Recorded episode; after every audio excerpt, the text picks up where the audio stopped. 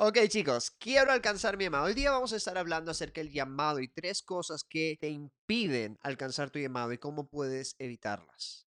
Entonces es tan importante alcanzar nuestro llamado porque todos tenemos un llamado. Lo que tenemos que entender es que tú y yo tenemos un llamado, tenemos un destino, tenemos una razón de estar en esta tierra, una razón de estar en este mundo. Y esa razón es importante, esa es la razón por la que estamos aquí. No solo estamos aquí, gran parte de, Gran ok, hay dos problemas. Un problema es el problema de la mentalidad del mundo, donde pensamos que estar aquí solo se trata de dinero, de tener hijos y de poder que tus hijos luego crezcan, tengan dinero, tengan educación para que tengan dinero y luego tengan más hijos y luego sus hijos hagan lo mismo y hagan lo mismo y hagan lo mismo. Y muchas veces podemos vivir hasta sin propósito dentro de este, este mundo, dentro de esta vida. Y es triste ver que incluso eso se ha filtrado dentro de la iglesia donde estamos solamente sobreviviendo y no estamos logrando y alcanzando cosas grandes y poderosas en nuestra vida. Y eso también se conecta muchas veces a la iglesia, porque también hay una doctrina muy tóxica dentro de la iglesia, donde se nos dice que la razón que estamos aquí es para sobrevivir, pero no solo eso, sino para esperar el rapto. Un día que venga Dios y nos rescate de esta tierra miserable, de este lugar horrible, ¿verdad? Que nos, que nos saque de aquí porque necesitamos ser rescatados. Entonces comenzamos a vivir como víctimas, como pobrecitos, como, bueno, ¿qué será, verdad? Y literalmente ah, se creó una, o se crea generaciones de cristianos que están solamente sobreviviendo y esperando que algo venga y no están planificando para el futuro, no están preparándose para reinar, no están tomando su lugar en esta tierra para poder tomar los siete montes y poder conquistar y llevar a cabo lo que Dios los llamó a llevar a cabo en esta tierra. Entonces, y eso es gran parte del proceso que Dios nos quiere llevar, de salir de ese lugar a entrar a un lugar donde estamos literalmente reinando, donde no estamos solamente sobreviviendo y esperando que venga alguien y nos rescate, o venga Dios y nos rescate, sino que vamos a entender que Dios ya vino y Él está en nosotros y nos está llevando a tomar lo que Él nos ha dado y tomar el reino y traerlo a la tierra. Así que este es el tiempo de poder hacer eso, de poder salir, de poder ver a Dios moverse de una manera poderosa. Así que, muy bien, hay tres cosas y una de esas cosas es algo que más o menos ya he estado mencionando. Una es la ignorancia. La ignorancia es una de las cosas más, una de las cosas más grandes, uno de los problemas más grandes, unas cosas que nos impiden alcanzar lo que Dios nos llama a hacer. Muchos cristianos, ¿cuántos aquí? Tal vez tú dices, hey, mira, yo no sé cuál es mi llamado, que Dios me llamó a, tomar en esta tierra, cuál es mi monte de influencia. Cuál, algunas personas, más yo he encontrado varias personas que incluso dicen, yo no sé ni siquiera cuáles son mis dones. Y es como que están tan perdidos en este proceso y como que no saben básicamente qué hago en esta tierra. Entonces, si no sabes cuál es tu llamado y no sabes qué haces en esta tierra, entonces, solo puedo imaginar cuál es el estilo de vida que estás viviendo. Y hay muchas personas que solo viven un estilo, estilo de vida de víctimas, un estilo de vida basado en, no sé, en rutinas. Y nomás estás existiendo, pero no estás realmente claro, clara en cuál es el destino que Dios tiene para ti. Y Dios, déjame decirte, no te llamó solamente a existir.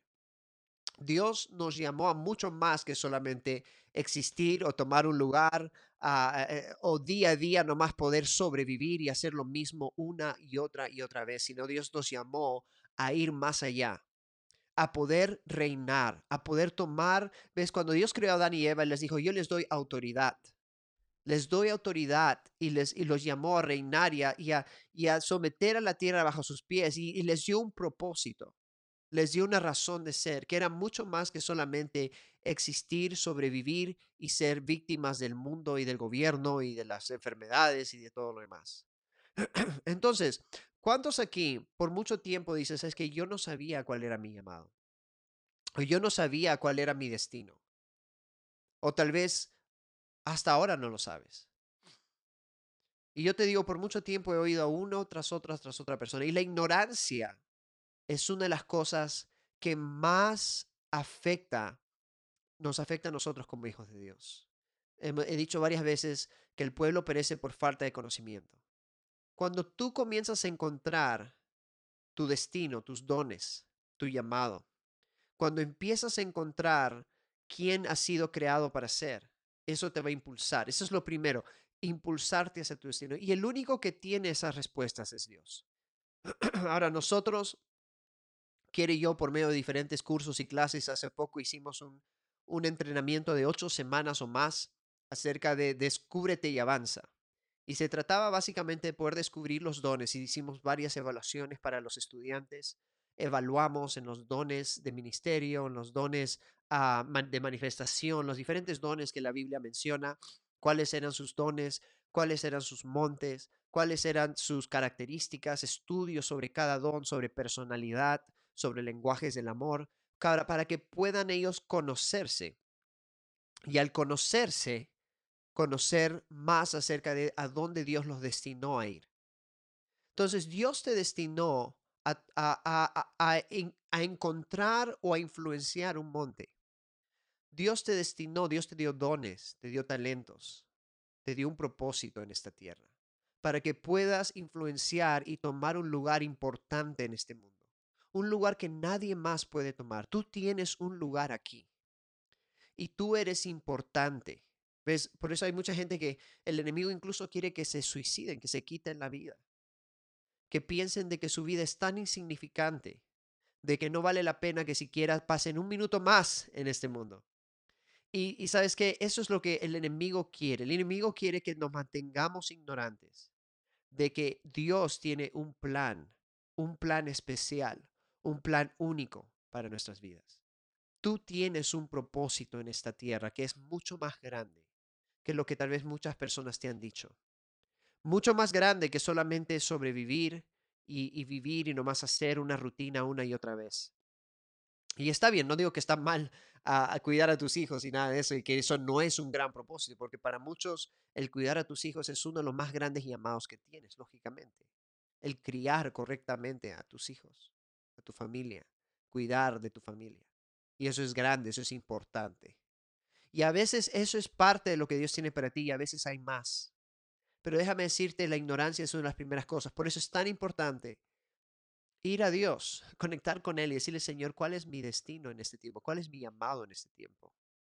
Y sabes, algo interesante acerca del llamado es que tienes un llamado grande y tienes llamados, yo creo que tienes llamados por temporadas, donde por un tiempo Dios te llama a hacer algo y luego por otro tiempo Dios te llama a hacer algo más y por otro tiempo Dios te llama a hacer algo más. Y tienes el llamado grande donde Dios te revela, hey, mira, esto es algo grande que yo tengo para ti. Entonces, cuando vamos tras nuestro llamado y queremos conocer más de esto, debemos entender que es muy importante poder ir en el llamado grande. Decir, ¿cuál es mi llamado grande? ¿Ves? Cuando yo tenía más o menos a ah, 15 años de edad, Dios me mostró una visión de donde yo estaba predicando delante de bastantes personas. Estaba literalmente, había un montón de gente y salí, estaba tocando el piano y estaba, me dio esta visión, una visión grande donde yo a esa edad yo no tenía la menor idea cómo tocar piano, yo no sabía ministrar, yo no sabía predicar, yo no sabía nada, me costó muchísimo aprender muchas cosas que hoy día sé. Pero en ese proceso en el cual yo estaba buscando a su corazón, Él me mostró esa visión grande. Pero de esa visión grande, para llegar a eso, años tuvieron que pasar, ¿verdad? Y, incluso hasta el día de hoy creo que no he llegado al 100% a todo lo que Dios me ha dicho en ese sentido. Pero en ese proceso de llegar, Dios me llevó en diferentes temporadas donde mi llamado en pequeño eran diferentes llamados pequeños, diferentes cosas. En un tiempo Dios me habló de aprender y entrenarme en lo que es guerra espiritual. Entonces ese era mi llamado, por así decirlo, en ese tiempo, o mi mandato en ese tiempo. Si lo quieres decir así, mi mandato. Y en eso luego otro mandato. Y hace poco hubo un tiempo donde Dios me llamó a sanar mi corazón. Pero dentro de todo eso había un llamado y hay un llamado donde Dios me está llamando a influenciar a muchas personas, por medio de la música, por medio de la predicación, etc. Entonces, hay llamados grandes y hay pequeños llamados o proyectos que Dios te llama día a día. Entonces, mi propósito para llegar a eso tengo que saber qué es lo que Dios me ha dicho y qué es lo que Dios me está diciendo en el día a día. Es vivir consciente de lo que Dios me ha dicho. Y, algo más que tenemos que saber es que cada año, por ejemplo, este año 2021, cada año tiene un propósito. Dios tiene un propósito para mí este año 2021. Todavía no termina, estamos a mediados casi del año, o casi ya entrando a, al siguiente mediado del año prácticamente. Entonces ya estamos, pero todavía nos queda tiempo. Entonces, ¿cuál es tu llamado o tu mandato dentro de este año 2021? ¿Cuál es tu llamado y tu mandato? ¿Cuál fue tu llamado y mandato en 2020, por ejemplo? Y sabemos que hay un llamado grande que probablemente se va a cumplir en años de aquí, pero hay esos llamados y esos mandatos cortos o a corto o mediano plazo que Dios te da cada día y Dios te da cada mes y Dios te da cada año. Y es importante que estés consciente. Si quieres lograr ese llamado grande, tienes que estar al tanto y consciente de los llamados y mandatos pequeños que Dios te está dando hoy. Entonces, ¿cuáles son esas cosas que Dios te está llamando hoy a hacer? Eso Dios te está llamando a hacer y a vivir en este tiempo. O ni siquiera en este tiempo, en este día, hoy día. O en este año. ¿Qué Dios te ha hablado acerca del año 2021? ¿Qué es lo que Él destinó que tú hagas en este año 2021? ¿Le has preguntado a Dios eso? ¿Cuántos aquí? A ver, quiero ver los comentarios. ¿Cuántos aquí le han preguntado a Dios acerca del año 2021? ¿Cuántos aquí saben lo que Dios te ha dicho para este año 2021? Y estás tratando de alinearte a lo que Él te dijo. ¿Qué, ¿Qué Dios te dijo o te ha dicho que este año está preparado para ti, ha preparado para ti? O Él ha preparado para ti en este año, mejor dicho. Porque cuando Dios te habla, por ejemplo, de un año específico y te dice, mira, este es un año donde yo voy a sanarte y quiero sanarte y quiero trabajar, por ejemplo, sanidad del corazón o liberación en tu vida, o quiero que emprendas algo. Entonces es tan importante asociarnos con eso y poder decir, ok, Señor, si este es ese año para trabajar en esto, yo voy a asociarme contigo para que tu propósito se cumpla en mí en este año. Entonces, sabiendo que tienes un llamado grande en el, en, en el futuro, tú puedes trabajar esos pequeños llamados o esas cosas que Dios te llama a hacer hoy. Entonces, es tan importante saber qué es lo que el Señor te ha dicho para esta temporada. ¿En qué temporada estás? ¿En qué temporada estás? La ignorancia es tu peor enemigo. No saber tu temporada es tu peor enemigo para poder alcanzar tu llamado. Dice, yo he notado oraciones para sanar, bueno, no, entiendo muy bien la, pregunta de Olimpia, ah, pero es, esa es la cosa. La ignorancia es tu peor enemigo. El hecho que no sepas qué es lo que tiene Dios preparado para esta temporada en tu vida, te va a impedir alcanzar tu llamado en muchos casos. Porque si no sabes qué deberías de hacer hoy, ¿qué haces? ¿Qué estás haciendo? Si no sabes lo que Dios te ha dicho que debes hacer hoy qué es cómo vas a alcanzar algo más en el futuro. Entonces empieza por tu hoy. ¿Qué puedes hacer? Decirle, Señor, hoy día, este tiempo de mi vida, esta temporada, ¿qué es lo que tú quieres hacer en mí? ¿Qué es lo que tú me has llamado a hacer en este día? Hoy día, hoy día jueves.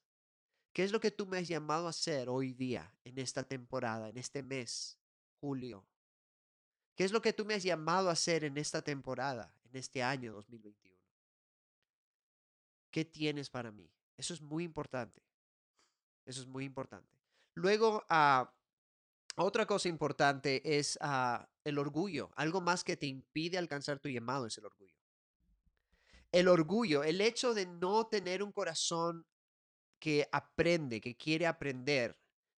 ¿Ves? El orgullo es una de las peores cosas que pueden pasarnos a veces. Y yo sé que todos pasamos por un tema de orgullo. Yo he pasado por procesos donde Dios ha estado tumbando mi orgullo. Porque muchas veces el orgullo se mete en nuestras vidas. Y no, y, no es, es algo que no esperamos en muchos casos. ¿verdad? Es como que el orgullo viene y, y el orgullo es casi algo que a veces ni nos damos cuenta. El orgullo nos ciega.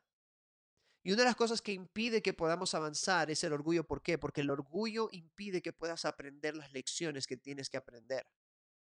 El orgullo impide que puedas aprender porque cada temporada viene con lecciones. Cada tiempo de tu vida viene con lecciones, cosas que tenemos que aprender para pasar a la siguiente. Si en lo poco eres fiel, en lo mucho te pondré, ¿verdad? Todos sabemos el versículo. Si en lo poco soy fiel, Dios me pone más. Entonces, cada temporada viene con lecciones que me ayudan a aprender lo que, lo, lo que me va a servir para la siguiente temporada. Entonces, Dios está enseñando, por ejemplo, Dios te está enseñando cosas hoy día a ti. Te está enseñando madurez, tal vez te está enseñando a ser responsable o amar a otros, o te está enseñando ciertas lecciones específicas. Porque en la siguiente temporada, antes de entrar a la temporada, Dios te va a probar. Y va a haber un tiempo de prueba donde si tú pasas la prueba, puedes pasar a la siguiente temporada. Y en esa temporada, todo lo que aprendiste, vas a usarlo ahora. Entonces lo pones en práctica y en esa siguiente temporada, Dios te enseña nuevas lecciones. Y luego viene una prueba y luego pasas a la siguiente. ¿Ok? De prueba en prueba, de victoria en victoria, ¿verdad? ¿Cuántos están aquí conmigo? ¿Están aquí, chicos? A ver, quiero ver sus comentarios. Ah, si estás aquí ah, prestando atención hoy día. ¿Listo, listo? Entonces, Dios nos está enseñando. No sé dónde dejar esto, voy a dejarlo acá. Entonces, Dios nos está enseñando a poder a seguir avanzando en lo que Él nos llama a hacer. Está viene la temporada, nos enseña cosas, luego nos prueba y luego viene la siguiente temporada, nos prueba y luego la siguiente temporada y nos prueba. Entonces, lo que impide que podamos avanzar y aprender es el orgullo. El orgullo nos dice, yo ya sé lo que necesitaba saber. Yo ya, yo entiendo, yo ya sé, yo no necesito ayuda. Yo estoy bien, tú estás mal. ¿Verdad? Yo escucho a Dios uh, mejor y no necesito que me digas nada. ¿Verdad? Y, usualmente Dios, uh, usualmente el orgullo trabaja, o sea, Dios utiliza personas y utiliza situaciones y utiliza cosas en nuestra vida para poder enseñarnos. Y muchas veces sí, son personas, por ejemplo, y si yo tengo un corazón orgulloso, entonces yo voy a no querer aprender de otras personas o no voy a querer aprender de ciertas circunstancias que estoy viviendo, porque digo, no, yo tengo la razón, tú estás mal, yo estoy bien. Pero yo no necesito que tú me digas las cosas, las cosas porque yo ya sé las cosas. Yo no, y cuando hay orgullo en nuestro corazón, entonces eso es uno de los peores impedimentos que nos produce estancamiento incluso por años. Y el orgullo produce de que no, lo que hagamos no tenga fruto. El orgullo, es más, la Biblia dice que el orgullo produce la caída. Entonces, después, después del orgullo viene la caída, dice, creo que Proverbios, si no me equivoco. Después del orgullo viene la caída. Entonces, el orgullo siempre va a producir que caigas, va no va a producir un buen fruto. Cuando hay orgullo en nosotros, vamos, no vamos a tener un espíritu enseñable, un corazón enseñable. No vamos a tener un corazón, es más, la Biblia dice de David que David tuvo un corazón enseñable. Y esa es una de las razones que él fue muy uh, usado por Dios y también Dios dijo, es un hombre conforme a mi corazón, porque su corazón era enseñable. Dios trató el orgullo en David. yo imagino que Dios lo trató en la cueva de Adulam, Dios lo trató cuando todos lo rechazaron, Dios lo trató cuando estaba como, como a pastor de ovejas y nadie le prestaba atención. Dios trató el orgullo en David. Y literalmente estaba triturando ese orgullo en su corazón. En muchos casos en mi vida Dios ha tratado el orgullo, en mi vida, muchas veces, por medio de personas uh, dentro del, cuando yo era joven, cuando estaba en el colegio, cuando estaba creciendo también como cristiano, este, y en este proceso en el cual yo he estado, Dios ha tenido que tratar más y más y más el tema del orgullo. Para yo no creer que yo ya lo sé todo, para yo no creer que soy mejor que otras personas, no más porque sé ciertas cosas para yo tener un espíritu y un corazón enseñable, aun cuando estoy hablando con alguien que pienso que no tiene la razón. Para tener un corazón humilde y un corazón sincero. Ves, cuando hay orgullo en nuestro corazón, produce que no podamos aprender las lecciones que tenemos que aprender. Produce que no podamos avanzar como deberíamos de avanzar. Y hay una distorsión en lo que creemos creemos que nosotros podemos ser hasta incluso mejores que otras personas porque escuchamos más a Dios, porque tenemos más dones, porque tenemos más cosas. El orgullo va a impedir que tú puedas alcanzar tu llamado. El orgullo va a detenerte y no va a permitir que avances. Entonces, la mejor manera, ¿cómo sé si tengo orgullo? ¿Cómo sabe? ¿Quién me dice? ¿Cómo, ¿Cómo puedes saber si tienes orgullo? ¿Quién me dice? ¿Cómo puedes tú saber que hay orgullo en tu corazón? ¿Cómo puedes saber eso? ¿Quién sabe? ¿Quién me responde hoy día? A ver, ¿quiénes están en el chat hoy día conmigo? ¿Quién me puede responder? ¿Cómo sé si en mi corazón hay orgullo o no? ¿Cómo saber eso? Por un lado, por un lado, a ver quién, tiene, a ver quién tiene ahí en los comentarios. Quiero ver el chat. Sé que estamos un poco atrasados con el chat porque ustedes siempre hay como 10 segundos o, incluso 15 hasta 20 segundos de retraso. Es increíble esto. Ah, ok, ¿cómo sé que tengo orgullo? Ok, sí, te crees autosuficiente, pide a Dios que examine. Ajá, y esto está muy bueno a lo que Sandra dijo pidiéndole a Dios que examine nuestro corazón. Sí, preguntándole a Dios, Señor, ¿tengo orgullo? Esa es una manera. Pero otra manera que es muy fácil es preguntándole a las personas que te conocen y te van a decir las cosas claras, ¿verdad? Tú le puedes decir, hey, no le dices a tu familia, a un, amigo, a tu mamá, a tu esposo, a tu esposa, a tus hijos, a, o a, a alguien que te conoce, y que te va a decir las cosas como son, le puedes decir, mira, no, no me voy a ir contigo, no me voy a dañar contigo, te voy a invitar una, una comida, pero quiero que me digas y me respondas una pregunta. ¿Tú crees que yo soy orgulloso? ¿Tú crees que yo soy orgullosa? Pregúntale a alguien. Pregúntale, ¿verdad? Alguien dice, casi todas las personas son orgullosas. Bueno, no estamos hablando de todas las personas, estamos hablando de ti. Deja, deja de pensar en todos, ¿ya? ah, porque a veces decimos, ah, todos son orgullosos, así que yo tengo derecho de serlo. No, olvídate de todos. Tú, tú no te compares con nadie. Tú eres tú. Tú y Dios, punto. Mucha gente, los orgullosos que no quieren dejar de ser orgullosos, dicen, no, pero todos son orgullosos. Ya, ya, ok, deja de, de pensar en todos y vamos a hablar de ti, ¿ok? ¿Orgulloso? unas cuatro señales de que eres orgulloso. Quieres que quieres ah, justificar, ¿verdad? ¿Ok? Entonces, pregúntale a otros. Pregúntale a otros. Dile, hey, ¿tú crees que yo soy orgulloso? ¿Ves orgullo en mí? ¿Verdad? Pregúntale a gente que te conoce. Y a ver qué te dicen. Tal vez te sorprenda, pero, pero diles que te digan la verdad. No, no, le digas, oye, ¿tú crees que soy orgulloso? Y es como que mejor no le digo que lo es, porque si no, me va a, me, va, se va a herir o me va a gritar o me va a tratar mal. No, diles, mira, digas lo que digas, yo igual te voy a invitar un rico ceviche, si estás en Perú, o un rico pollo a la brasa, no sé, tengo hambre, creo. A un pollo a la brasa te voy a invitar a algo rico, ¿verdad? igual te lo voy a invitar. Sea que tú me digas algo bueno o malo, no importa, no me voy a herir contigo, pero sí quiero saber si soy, si tú piensas que hay orgullo en mi vida, que yo soy algo orgulloso o no. Y a ver qué te dicen. ¿Cuántos, ¿Cuántos van a hacer eso? ¿Cuántos pueden hacer? ¿Cuántos, ¿Cuántos hoy día se comprometen a hacer eso con por lo menos unas tres personas o cuatro que te conocen?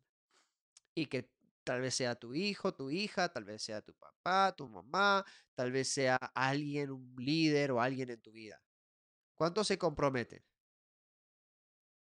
¿Cuántos se comprometen? Ahora, le preguntas a una persona, lógicamente, si le preguntas a muchas a las personas que tienen miedo de decirte la verdad, lógicamente vas a recibir, no, para nada, tú eres una persona súper humilde, ¿verdad? Ahora, tal vez seas una persona súper humilde, yo no digo que no, pero tienes que saber a quién le vas a preguntar y tienes que pedir la verdad. Y tienes que tal vez incluso explicarle qué es el orgullo. Tal vez alguien, tal vez si es tu hijo o tu hija no sabe qué es el orgullo, tal vez, ¿verdad? Y tal vez tengas que decirle, mira, el orgullo es esto. ¿Tengo eso o no? ¿Verdad? Ah, dice mi hija, me torturo por mis errores. Ok, no entiendo eso. Ah, ok, pero el orgullo es una de las cosas. Definitivamente lo tengo que decir. Sí, hazlo. Hazlo con tu esposo, hazlo con tu esposa, hazlo con alguien que te conoce bien, bien, bien y alguien que te va a decir la verdad, la verdad, la verdad, y no te enojes con lo que te diga. No te enojes con lo que te diga, porque te digo algo, muchos de nosotros pensamos de nosotros mismos cosas que no son verdad. pensamos de que, ah, yo soy yo no soy orgulloso, no tengo nada de orgullo en mi vida, Yo soy súper humilde, ¿sí? Y luego preguntas y te das cuenta que todo el mundo piensa que eres tremendo orgulloso. ¿Ok? Dice, el orgullo es como la barba, siempre crece. ok, entonces, ¿cómo tienes orgullo o no? Pregúntale a alguien y vamos a avanzar con eso. Ok, ah, eso es lo segundo. Lo primero es la ignorancia, lo segundo es el orgullo y lo tercero, ¿qué piensan que es lo tercero? A ver, ¿qué me dicen? ¿Qué piensas que es lo tercero que impide que alcances tu llamado? Ah, dice, ay, qué pena, me dijeron que soy orgullosa. Mi hija me lo dijo. Ah, pregúntale por qué, ¿verdad? Sería cuestión preguntarle, ¿por qué crees, hija, que soy orgullosa? ¿Por qué crees que soy así? Ah, pero sí, importante. Y el orgullo es, te ciega, ¿verdad? O sea, tú, uno, una persona orgullosa es, muchas veces está cegada. Por eso dice, el orgullo, después del orgullo viene la caída. Eso es, eh, eh, ¿Por qué? Porque una persona no se da cuenta y luego caes porque hay orgullo en ti, no avanzas porque hay orgullo en ti. Y literalmente es, eso tenemos que arrepentirnos de eso y tenemos que cambiar esas áreas donde hay orgullo en nosotros, donde no, no queremos aprender de otros, donde no queremos o donde tenemos algunas actitudes que no nos permiten uh, ser humildes o ser, uh, ser personas con quien podemos llevarnos bien, etc. ¿Ok? Dice, no, si fueras así, no te hubiera pasado por arriba. ¿No te hubiera pasado por arriba? No entendí muy bien eso. Ya lo vi, no ves. Ok, muy bien. Entonces, la siguiente cosa que produce que no puedas alcanzar tu llamado es la victimización. Entonces, por un lado, está la ignorancia, donde no sabes tu llamado, no sabes lo que estás haciendo, estás ignorante a tu destino, a tu identidad y por consecuencia nunca vas a alcanzar tu llamado, lógicamente, si no sabes quién eres, si no sabes tu identidad, si no estás claro en, lo que Dios tiene para ti. Número dos, orgullo. Sientes, te sientes mejor que otros o sientes de que no tienes que aprender nada de, otras personas o, etcétera. Y número tres es la victimización, donde sientes que no puedes hacer nada. Es, es, tal vez el lado opuesto del orgullo. No es humildad, aunque mucha gente piensa que ser víctima es ser humilde. No es humildad es, es ser, uh, es ser, es ser víctima, ¿verdad? Es la victimización, es realmente sentir que no puedes alcanzar nada, que no eres nadie, que no vales para nada, que nadie te quiere, que nunca vas a ser alguien en la vida, que tú no tienes dones, no tienes capacidad, que no puedes hacer nada, que eh, tu situación es tan dura, tan difícil, tan fuerte, Ah, tal vez sientes que mereces que alguien te ayude todo el tiempo, mereces, ¿verdad? a sentir, ah, digamos, o tener alguien que te apoye, que no puedes hacer algo solo o sola, víctima.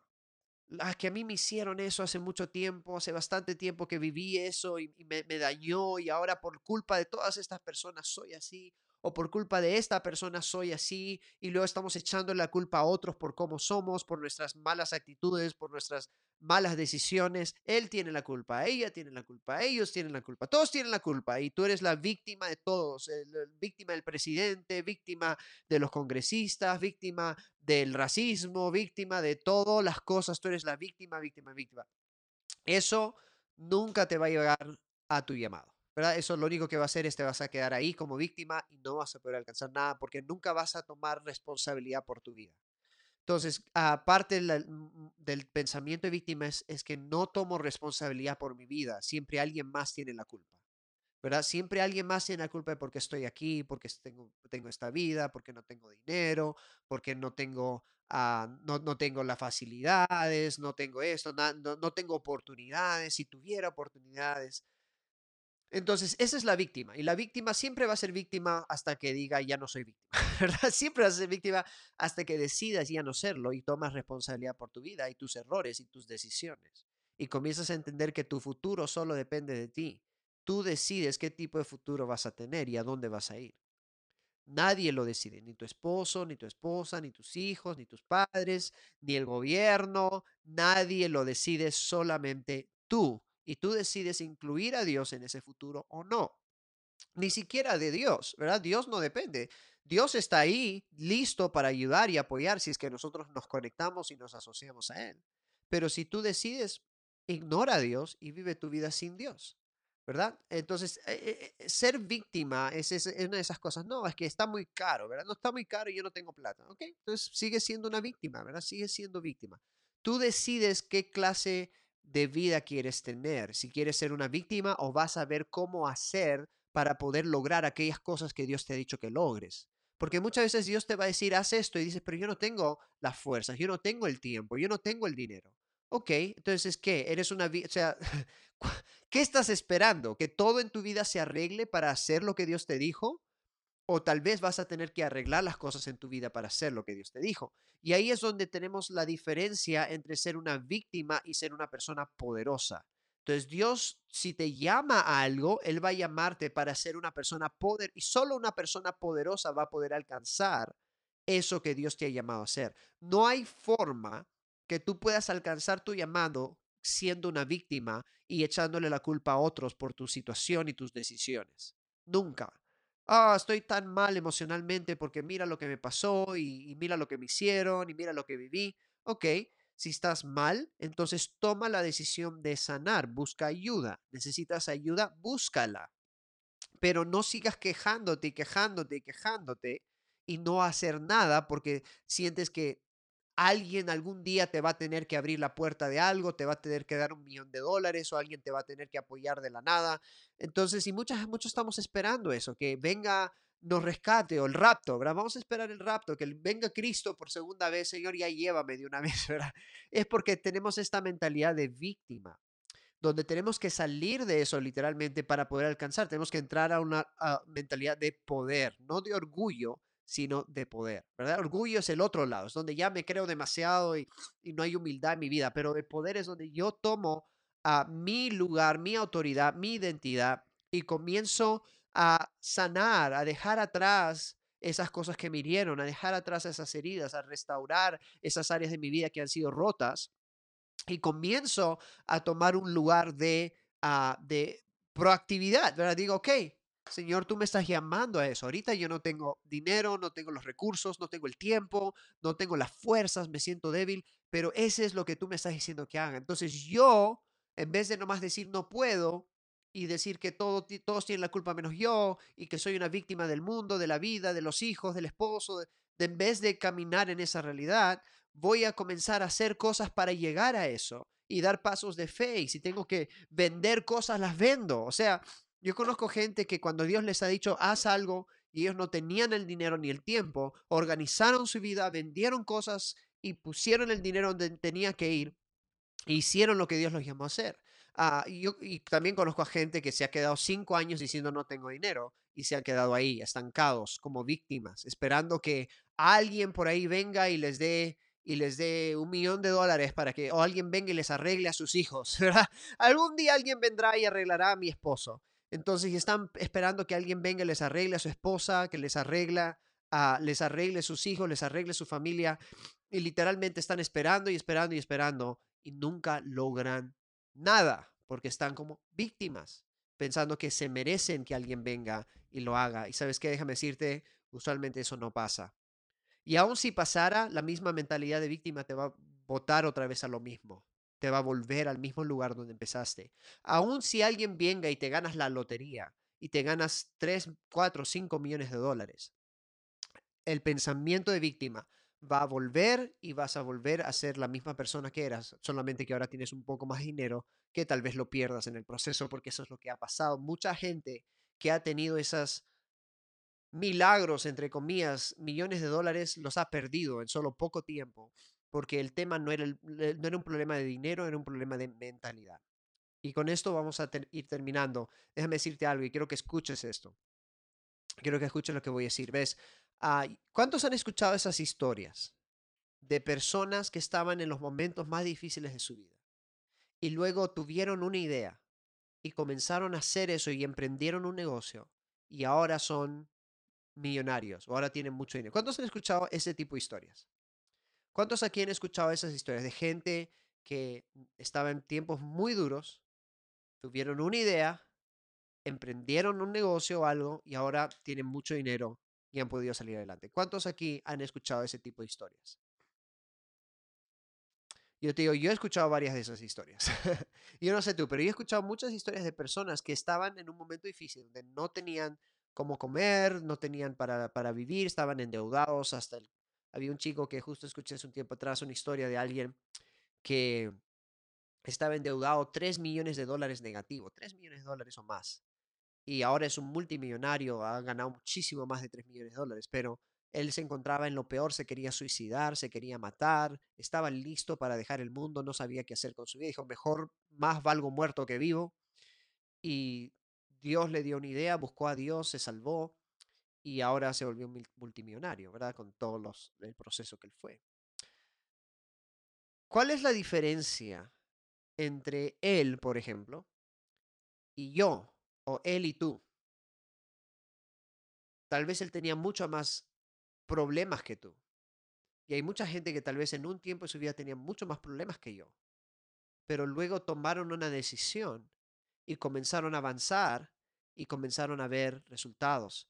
Y algo que el Señor me estaba hablando hace un tiempo atrás es esto, es que no es un tema de recursos. Mucha gente piensa, si yo solo tuviera más dinero, si solo mi trabajo me pagara más, si solo mi país fuera diferente, si solo tuviera otro esposo, si solo tuviera otra esposa, si mis hijos fueran se portaran mejor y si fueran a dormir más temprano. Si tan solo, ¿verdad? Mi vida fuera diferente, yo podría tener todo. Si yo tuviera más oportunidad, si alguien me diera la mano, yo podría alcanzar grandes cosas. Y ese pensamiento es exactamente el que te tiene donde estás. Es la mentalidad. Dios me hablaba, el problema de personas que viven en pobreza es que tienen una mentalidad de pobreza, una mentalidad de pobre por eso permanecen en pobreza. Porque mucha gente ha salido de pobreza extrema, deudas de millones de dólares, literalmente cuenta menos 3 millones o más. Ha salido de ese tipo de lugares, pero, pero no porque se les dio la oportunidad, porque vino un millonario y lo vio, le dijo, mira, te voy a dar un millón, tres millones, te voy a pagar todas tus deudas, sino porque tuvieron la capacidad de salir de la mentalidad de víctima y comenzar a entrar a una realidad proactiva, donde comenzaron a hacer algo al respecto. Y muchas veces eso requiere valentía y más aún, si tenemos a Dios en nuestra vida, requiere la dirección del Espíritu Santo. Requiere no poner excusas más y decir, Señor, tú me estás llamando a esto, yo lo voy a hacer. Y no importa el precio, tengo miedo de hacerlo. A veces he pensado que no lo puedo hacer. Pero yo voy a ir tras esto. Porque yo sé que esta es tu voluntad y este es tu corazón. Y yo quiero hacer tu voluntad. Quiero alcanzar lo que tú me has llamado a alcanzar. Y yo te digo algo. Si tú puedes salir de esta mentalidad, tú vas a poder lograr grandes cosas. Y a veces salir de la mentalidad no es tan fácil. Porque tal vez es algo con lo que has vivido por mucho tiempo Tal vez es algo con lo que has luchado por mucho tiempo. Tal vez es algo que ha estado en ti y has, y has literalmente siempre puesto excusas, siempre lamentándote de cosas. Te vas a tener que cuidar la manera que hablas y vas a tener que tomar acción en cosas que tal vez te aterrorizan para poder ver milagros que solamente Dios puede hacer, pero también para salir de esa actitud y esa mentalidad. Entonces las tres cosas que impiden, ignorancia, orgullo y el pensamiento de víctima, ser una víctima o, la victimización en tu vida. Entonces hoy día quiero orar, vamos a orar, para que Dios pueda revelarte si alguna de estas áreas es la que está afectando tu vida y puedas tú empezar a tomar decisiones y acción que va a transformar el resto de tu vida. Padre, hoy día te doy gracias por la vida de cada persona que está aquí.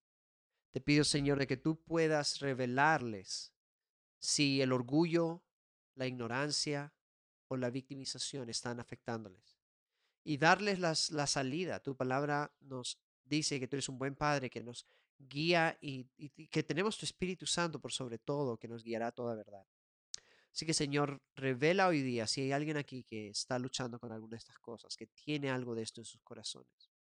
Y Señor, te pido de que hoy día tú puedas ayudarlos a poder no solo saber lo que está pasando, sino que puedan encontrar su llamado, puedan encontrar esa exposición del orgullo para que puedan empezar a trabajar en desarrollar humildad.